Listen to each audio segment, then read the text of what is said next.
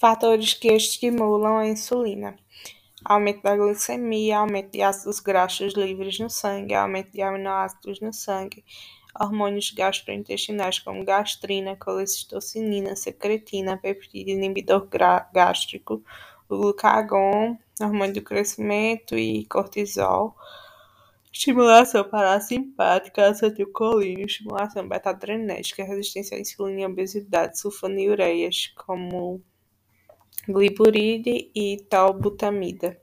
Fatores que diminuem a secreção de insulina, diminuição da glicemia, jejum, somatostatina, ativação alfa-adrenérgica e leptina.